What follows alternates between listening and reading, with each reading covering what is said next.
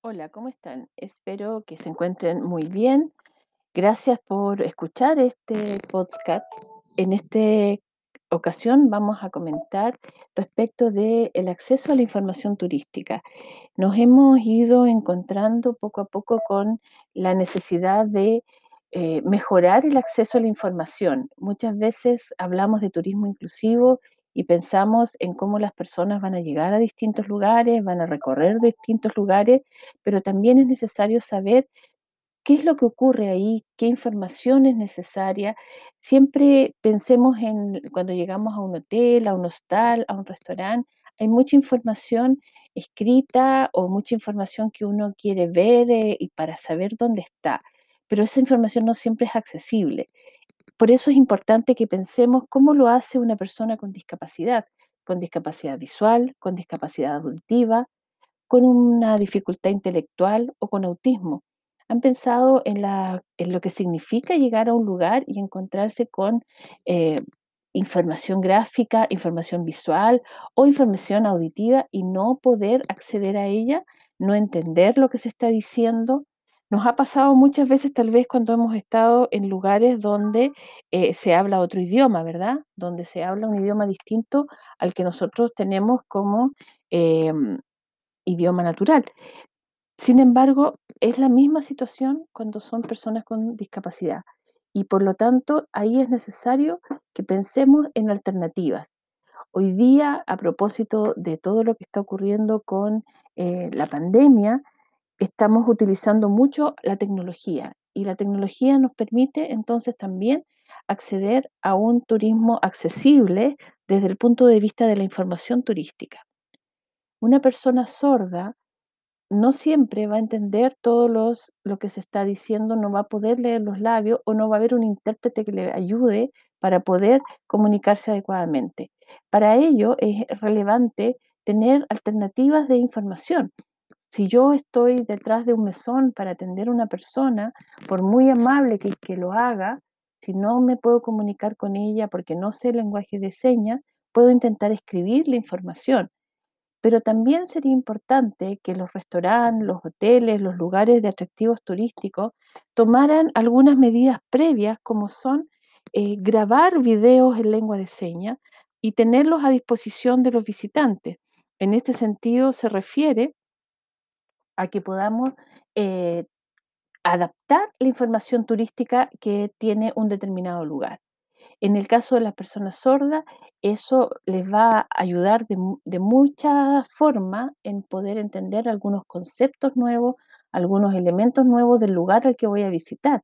Habitualmente, cuando vamos a un lugar nuevo, a un destino nuevo, hay muchas cosas que no conocemos, hay términos, hay parte de la cultura, de la alimentación, que no tenemos acceso cualquier persona, con mayor razón en el caso de una persona sorda.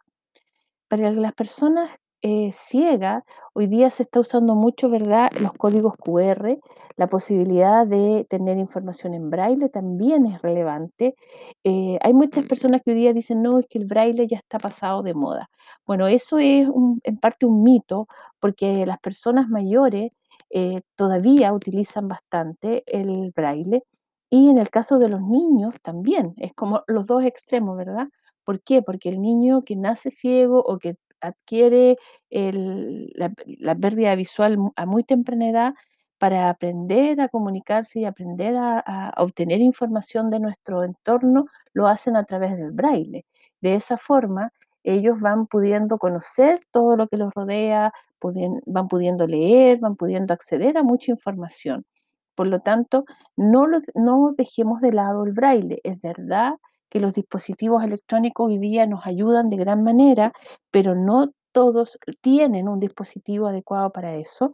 No todos se manejan de, igual manera con este dispositivo tecnológico, por lo tanto, siempre es bueno tener las dos alternativas. Y, nuevamente, lo importante es que esto se haga de forma anticipada, de manera que cuando llega el turista o llega el pasajero que tiene discapacidad visual, pueda estar el recurso tecnológico o el cuadernillo o el folleto en, braille para que la persona lo pueda leer y pueda acceder a la información en igualdad de condiciones.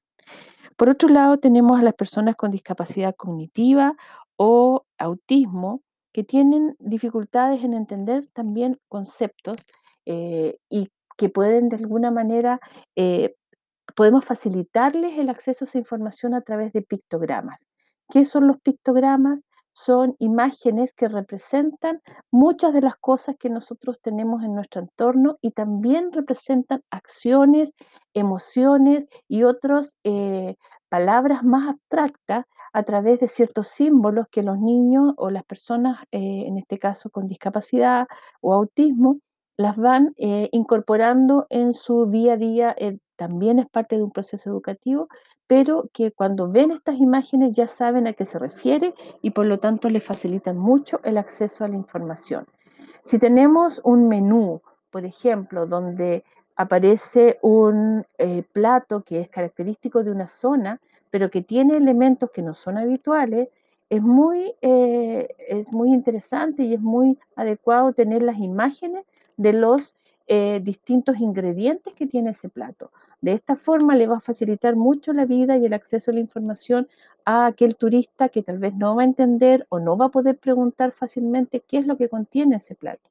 De esta manera hacemos mucho más accesible la información desde eh, algo tan sencillo como poner imágenes de un determinado componente. En el caso de un recorrido, por ejemplo, de un tour, si vamos a ir a conocer un eh, lugar histórico, poder asociarlo a ciertas imágenes, eh, llevarlo tal vez a representaciones de en una línea del tiempo, como para que la persona también pueda entender en qué momento estamos hablando. De esa forma podemos acceder y facilitar la información turística para todas aquellas personas que por eh, presentar algún tipo de discapacidad no tienen las mismas posibilidades de acceder a la información y de todas maneras esto va a servir a muchas otras personas eh, en determinados momentos. Por lo tanto, la invitación es a pensar, a buscar opciones de eh, adecuar la información turística para que pueda ser accesible y preguntarle a todos los posibles alternativas para cada persona. Muchas gracias, espero haber sido suficientemente clara.